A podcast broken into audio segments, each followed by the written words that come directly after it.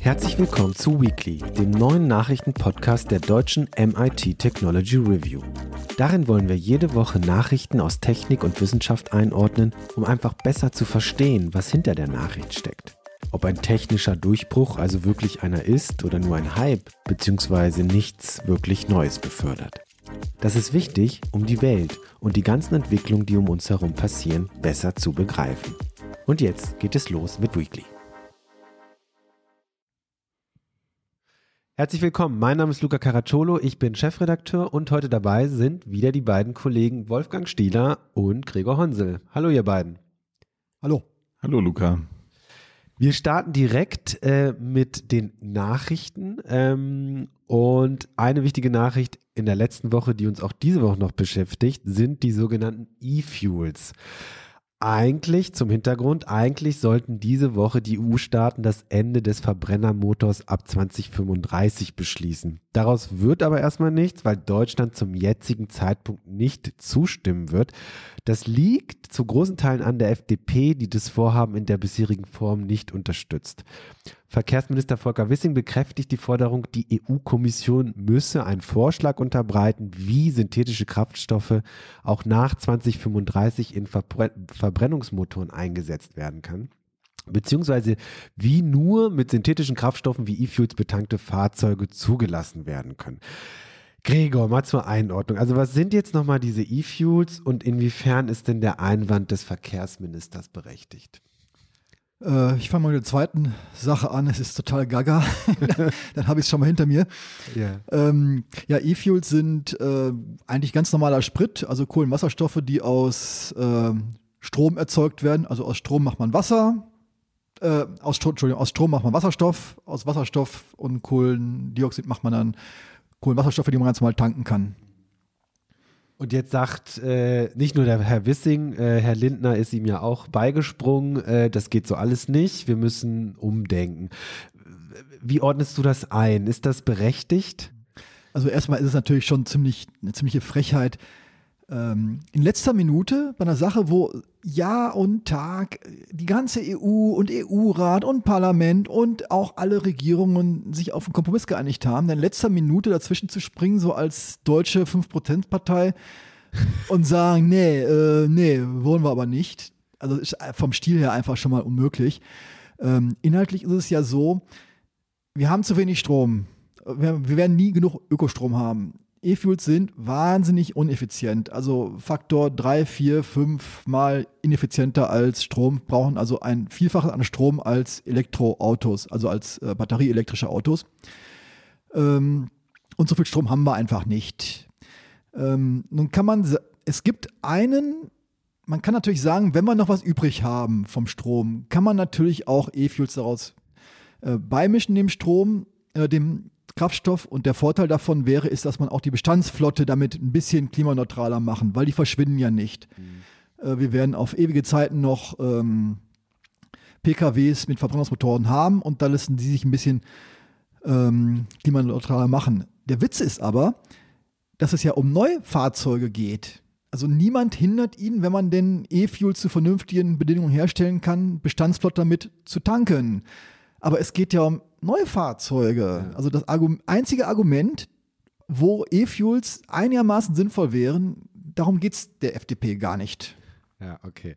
Also eher äh, Steine in den Weg legen, als ähm, irgendwie wirklich nach vorne zu gucken. Oft wird ja von der Technologieoffenheit gesprochen. Ich finde das an der Stelle auch mal ein bisschen, naja, sagen und, wir mal schwierig. Und das Witzige ist, die ganze Autoindustrie will davon ja überhaupt nichts hören. Die will Planungssicherheit haben. Die sagt, okay, gib mir uns Vorgaben, fertig müssen wir uns dran halten. Also die Autoindustrie ist schon viel weiter als das Verkehrsministerium. Also einzig, die haben nicht mal die Autoindustrie im Blick, sondern haben echt nur noch Stammtisch im Blick. Und das brauchen wir eigentlich nicht bei den dringenden Herausforderungen. Okay, kommen wir zur nächsten Nachricht. Ähm, es geht um KI und Regulierung. Es passiert ja unheimlich viel gerade im Bereich der künstlichen Intelligenz. Und jetzt haben mal ähm, einige Forscher, unter anderem des MIT, einige interessante Zahlen zusammengetragen, wie viel Einfluss die Industrie in der KI-Entwicklung mittlerweile hat. Und die Ergebnisse sind vielleicht nicht überraschend, aber dennoch sehr prägnant. Ich habe jetzt mal drei Zahlen herausgesucht. Was das Personal angeht, in 2004 gingen nur 21 Prozent der KI-Wissenschaftler nach oder während ihrer Doktorarbeit in die Industrie. In 2020 waren es bereits 70 Prozent. Dann im Bereich Entwicklung 2021 kamen 96 Prozent der großen Sprachmodelle aus der Industrie. 2010 waren es gerade mal 11 Prozent. Und im Bereich der Investitionen war es so, dass 2021 die US-Regierung ohne den Verteidigungsetat eineinhalb Milliarden US-Dollar für KI-Forschung ausgegeben hat, die EU im gleichen Jahr 1,2 Milliarden. Und die Industrie hat 2021, schätzt mal, wie viel Milliarden ausgegeben für KI-Entwicklung. Ich habe nicht die geringste Ahnung. 340 Milliarden, also Faktor über 300. Äh, Wolfgang, das ist jetzt, wie ich schon eingangs sagte, jetzt nicht so besonders überraschend, aber die Dominanz der Industrie ist doch sehr prägnant. Wie ordnest du denn die Zahlen ein und welche Konsequenzen hat das? Naja, das Paper ist deswegen so interessant, weil es eben von Leuten kommt, äh, vom MIT, von der Sloan School of Management, die man jetzt nicht einfach nur in so eine politische Aktivistenecke äh, reinstecken kann. Und es ist interessant, weil es in den USA gerade jetzt tatsächlich eine intensive Diskussion um Regulierung von KI gibt. Und was sie dann gemacht haben, war zu sagen, okay, es gibt immer den Vorwurf, dass die Industrie jetzt die weitere Entwicklung dieser Technologie dominiert. Jetzt gucken wir uns einfach mal an, ob wir das an irgendwelchen Zahlen tatsächlich festmachen können. Und Überraschung, man kann es an Zahlen festmachen. Das muss man dann halt in den Kontext von dieser politischen Diskussion ähm, einordnen, die auch damit zusammenhängt, dass ja gerade in der EU eben das Verfahren für eine Regulierung, also der EU AI Act läuft, wo sich mittlerweile eben auch die amerikanische Regierung ähm, in Unterstützung der großen amerikanischen Firmen, die halt diesen Bereich total dominieren, äh, mit eingemischt hat, um äh, eine in ihren Augen zu starke Regulierung äh, äh, zu verhindern, die dann wiederum einfach, ja, sagen wir mal, zumindest Produktentwicklung teurer machen würde, möglicherweise sogar manche Geschäfte völlig unmöglich. Da geht es dann um Sachen wie, äh, müssen Algorithmen äh, transparent gemacht werden und so weiter und so fort. Das wird uns sicherlich noch äh, Wochen und Monate beschäftigen, die Regulierung. Das Ganze sollte ja im März zum Abschluss kommen. Das ist jetzt Geschichte. Das wird sicherlich noch länger dauern. Was glaubst du? Buh, schwer zu sagen. Also wenn man sich die ganze politische Auseinandersetzung um diesen Datenschutzkomplex anguckt, also die Datenschutzgrundverordnung, ähm, da hat es ja auch Jahre und Jahre und Jahre gedauert. Im Moment sieht es halt so aus, dass die Hauptstreitfrage ist eben, was ist eine Hochrisikotechnologie? Ist sowas wie ChatGPT eine Hochrisikotechnologie oder nicht? Und äh, da gibt's jetzt eben neue Bewegungen und es wird wahrscheinlich dann auch wieder so ein Trilogverfahren geben. Dauert mindestens noch ein Jahr, bis sich da überhaupt was bewegt. Okay, kommen wir zu unserer Themenschau, in der wir immer bei ein bis zwei Themen ein bisschen tiefer graben.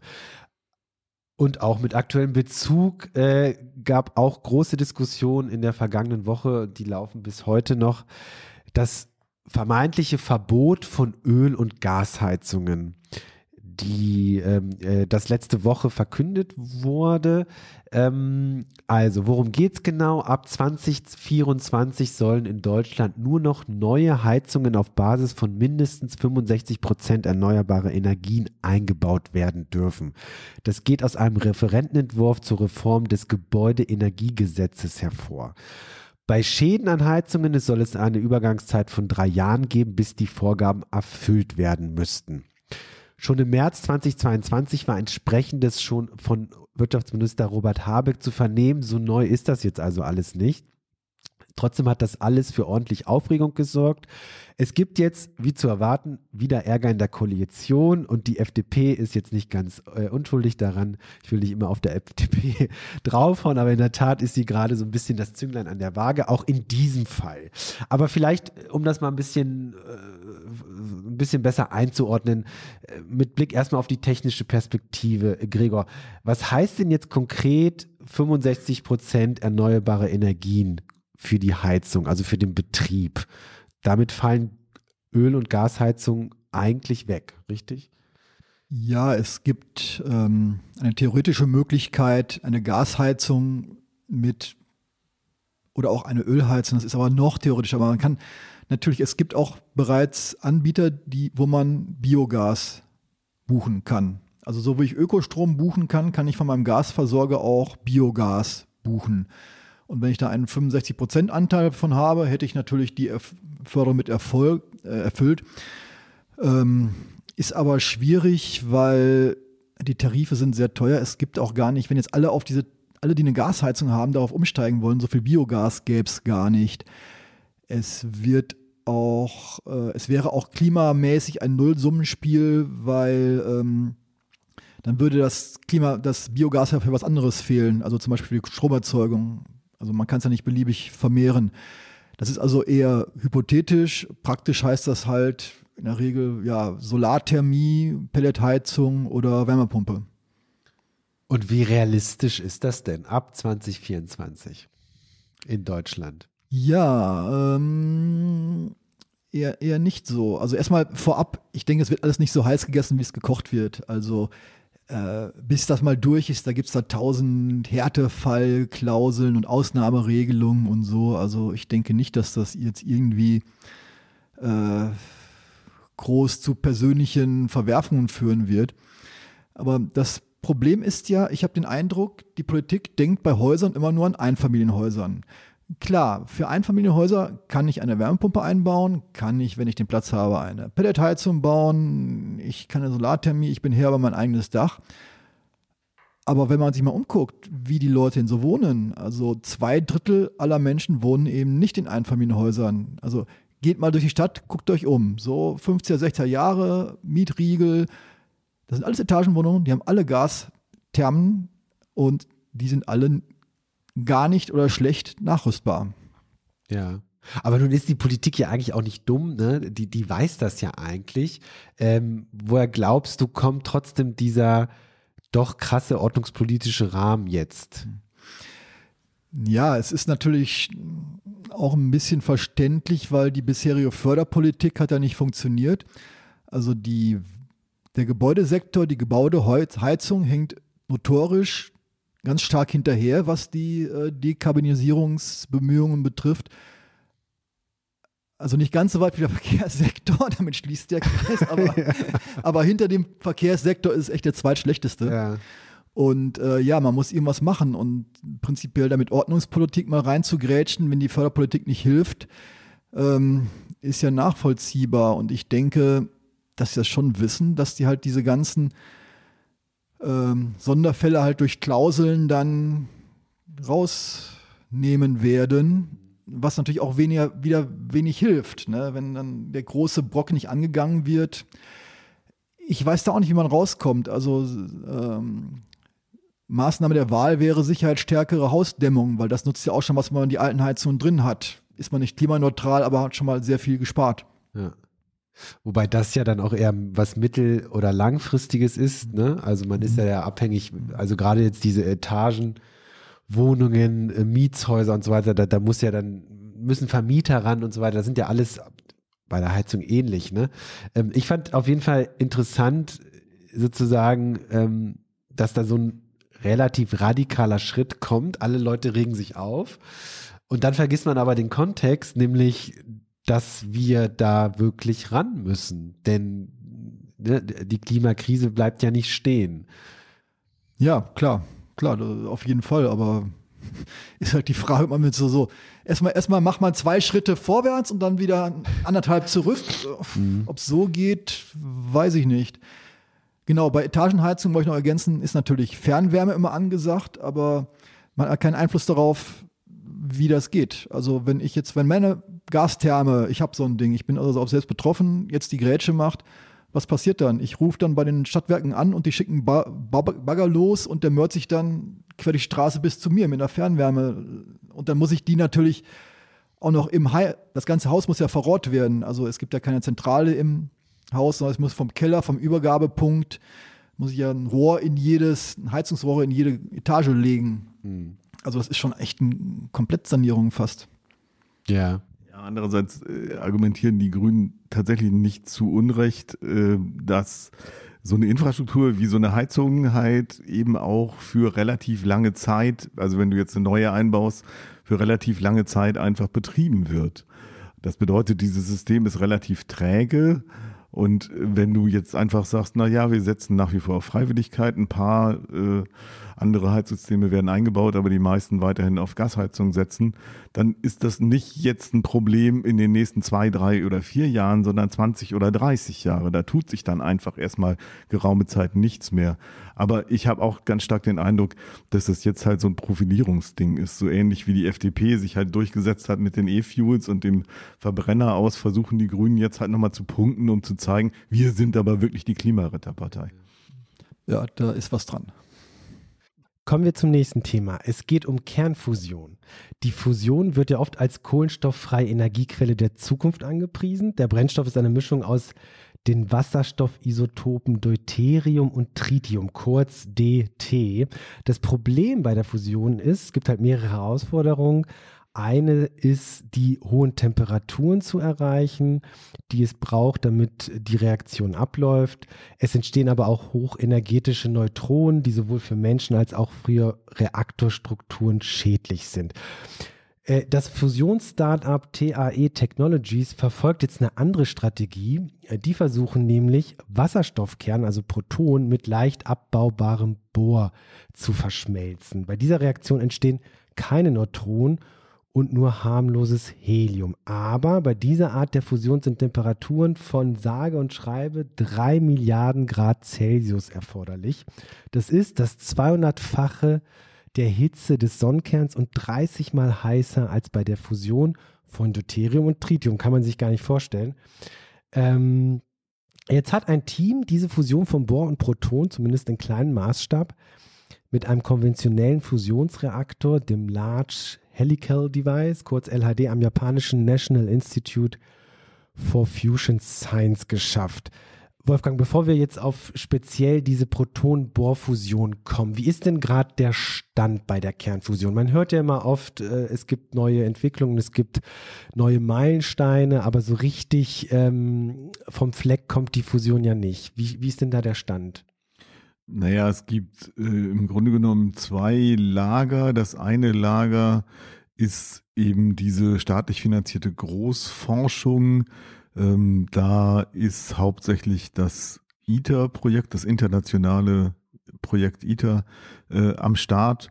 Und ähm, die kämpfen halt mit den Schwierigkeiten, mit denen so ein internationales Großforschungsprojekt äh, halt kämpfen muss. Die äh, einzelnen Teile die geliefert werden für diesen großen Reaktor, werden nicht notwendigerweise von den Firmen geliefert, die das am besten können, sondern die Regierungen, die daran beteiligt sind, ähm, haben da halt ähm, industriepolitische Auswahlkriterien. Wenn die eine bestimmte Firma besonders fördern wollen, dann kriegen die halt den Auftrag. Das bedeutet aber nicht, dass das jetzt die Besten sind, um so ein Ding zu bauen.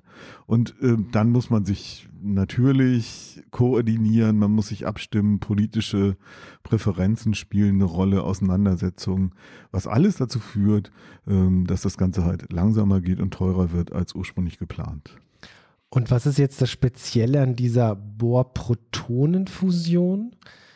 Ähm, der zweite, kurz noch als Antwort auf den zweiten Teil deiner Frage. Dann gibt es eben dieses private Lager, mittlerweile rund 30 Unternehmen, die halt verschiedene äh, Prinzipien, Ideen auf Lager haben, die äh, kleinere Reaktoren bauen wollen, was den Vorteil hat, äh, dass sie einfach schneller sein können beim Prototyp bauen und so. Und äh, es gibt einige wenige, ähm, die eben nicht auf, so ähnlich wie bei ITER auch, auf die Fusion von äh, Deuterium und Tritium äh, setzen, sondern auf ein völlig anderes Prinzip. Und du hast es vorhin schon gesagt, der Vorteil von Proton-Bohr-Fusion ist, dass da keine Neutronen rauskommen, was wiederum bedeutet, dass man hinterher kein Problem mit Radioaktivität hat. Also die hochenergetischen Neutronen, die da frei werden bei so einer Fusion, die machen zum Beispiel auch die Ra äh, Reaktorwände radioaktiv. Das ist nicht so langlebig wie das, was äh, aus äh, Atomkraftwerken rauskommt, also keine, kein Plutonium etc. Aber es strahlt schon und äh, ja, ein paar Jahre bis ein paar zehn Jahre müsste man das eigentlich auch abklingen lassen. Das ist das eine Problem. Das zweite Problem ist, äh, dass äh, diese hochenergetischen Neutronen, die da rauspfeifen, halt auch Material zerstören. Und beim klassischen äh, Tokamak-Reaktor ist im Inneren von so einem Torus halt nochmal eine große Spule, die muss man dann nochmal wieder abschirmen weil die eben auch diesem Neutronenbombardement ausgesetzt ist. Und Proton-Bohrfusion hat das Problem nicht. Da kommen ähm, Alpha-Teilchen raus, Heliumkerne, geladene Heliumkerne. Und weil die geladen sind, elektrisch geladen, kann man die genau wie die anderen Plasmateilchen mit Magnetfeldern halt einhegen und fangen sozusagen und auf Bahnen halten, auf denen man sie halten will. Aber wie erreicht man denn drei Milliarden, eine Temperatur von drei Milliarden Grad und das noch stabil halten? Also die haben jetzt bei diesem Experiment keine drei Milliarden Grad erreicht, sondern ungefähr 1,7, aber da ähm, schlägt statistische Physik zu und ist nützlich. Ähm, es ist ja so, dass wenn du so ein heißes Gas nimmst, dass ähm, du nicht ähm, ein Thermometer reinhältst, um zu sagen, das ist so und so heiß, sondern du bestimmst ungefähr die, die mittlere Bewegungsenergie der Teilchen da drin. Aber die ist statistisch verteilt. Es gibt einige, die sind langsamer. Es gibt einen großen Teil, die ungefähr so eine mittlere Temperatur haben. Und es gibt einige wenige, die besonders oft mit anderen zusammengestoßen sind, die sind noch viel schneller. Und äh, das haben die Forscher jetzt ausgenutzt in Japan, dass also an diesem hochenergetischen Ende auch einige waren, die genug Energie hatten, äh, wenn sie denn mit anderen Teilchen zusammenstoßen, um so eine Fusionsreaktion auszulösen. Und um die Frage zu beantworten, wie macht man das, wie, wie kriegt man so viel Energie da rein? Die haben äh, Teilchenstrahlen da reingelenkt ähm, und zwar an den Rand von so einem ringförmigen Plasma. Und da kann man sich vorstellen, wie früher gab es mal so Reifen, mit denen Kinder gespielt haben, die haben sie mit Stöcken angestoßen und sie so vorwärts getrieben. Bisschen ist das auch so. Also wenn man an den Rand von so einem ringförmigen Plasma immer mit einem starken Teilchenstrahl reinschießt, dann überträgt man einen Teil dieser Bewegungsenergie auf das Plasma. Die Teilchen stoßen wieder mit anderen Teilchen zusammen und dadurch wird das Ganze wärmer. Und das muss man dann vorher halt, diese, diese schnellen Teilchenstrahlen, das bedeutet, dass man eben die Atome, die man da reinschießt, sehr mit einer hohen Spannung äh, sehr stark beschleunigt. Mhm. Was ich noch nicht ganz verstanden habe, ist, warum kommen denn eigentlich keine Outro äh, Neutronen raus? Ist klar, es wird angetrieben von Protonen statt ähm, Wasserstoffisotopen äh, mit Neutronen. Da sind also schon mal keine Neutronen drin. Und das Bohr hat das dann, sind das dann Bohrisotopen ohne Neutronen oder warum sind da keine Neutronen, die da rauskommen? Nee, auch in Bohrkernen sind Neutronen und Protonen drin. Aber verstehen ist, also warum ist eine blöde Frage an dieser Stelle, kann ich dir leider nicht beantworten.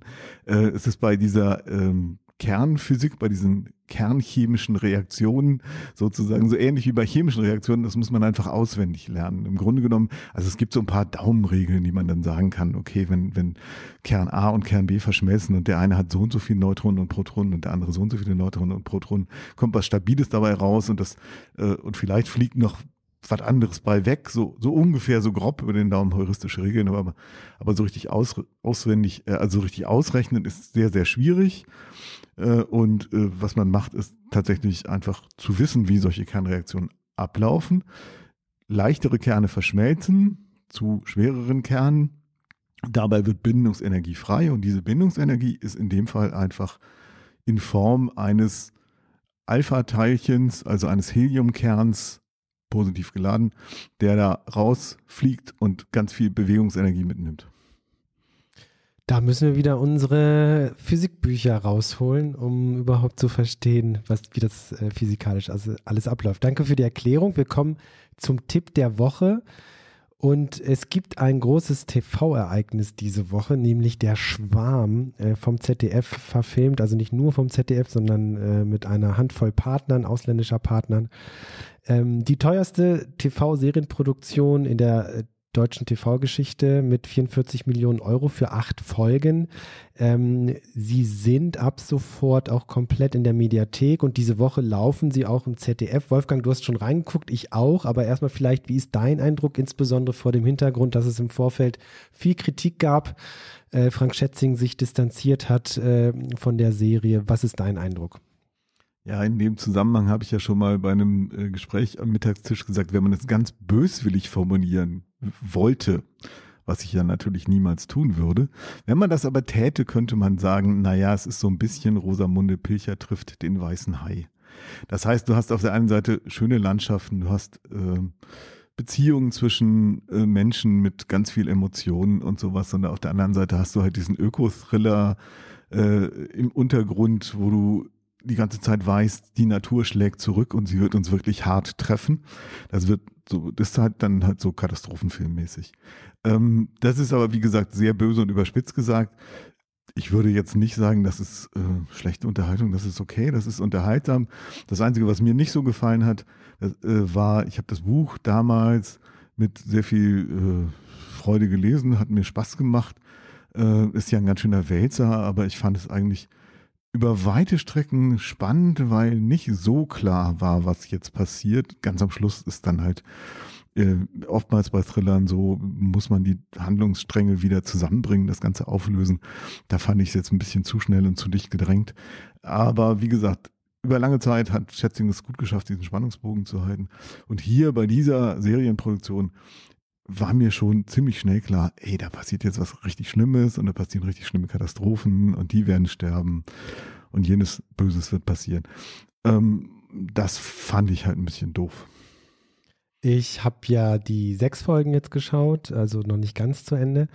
Und ich fand die Kritik im Vorfeld auch zu harsch. Also ja, es ist, äh, es ist Unterhaltung, es hat Blockbuster-Niveau, aber es ist okay. Also es ist nicht so, wie ich in der einen oder anderen Kritik gelesen habe, dass das alles äh, nur noch sich um Beziehungskisten dreht und Emotionen. Ja, das spielt da auch eine Rolle, aber es sind halt Menschen, die da miteinander zu tun haben und dann gehen Menschen halt äh, oder haben Gefühle füreinander, gehen, landen im Bett.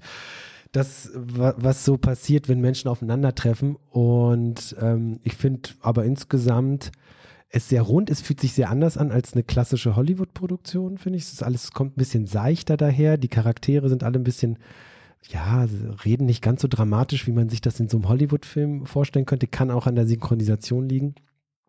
Also ich würde mal sagen, insbesondere vor dem Hintergrund des Arguments, dass auch wir natürlich in Deutschland und Europa unsere Erzählungen äh, schreiben oder in dem Fall verfilmen müssen, damit nicht alles, was an großen Erzählungen äh, aus den USA kommt, äh, durchaus gelungen. Man kann sich's angucken. Man sollte jetzt nicht erwarten, dass das ein super intelligenter, sehr vielschichtiger Umsetzung des Romans ist, aber es ist, glaube ich, insgesamt gute Unterhaltung und man kann ja so ein bisschen, ja, man kann ja auch mal stolz sein zu sagen, hey, schaut mal, wir aus Deutschland kriegen auch so eine Serienproduktion gewuppt, trotz der Kritik.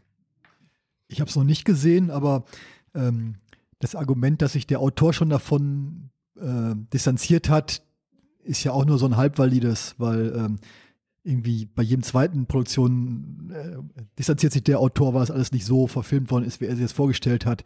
Also Lothar Gunther Buchheim hat ja auch von Das Boot sich zumindest von der Kinofassung ja auch ursprünglich mal distanziert, wo ich mir denke, ey, was ist denn, was stimmt denn damit jetzt wieder nicht?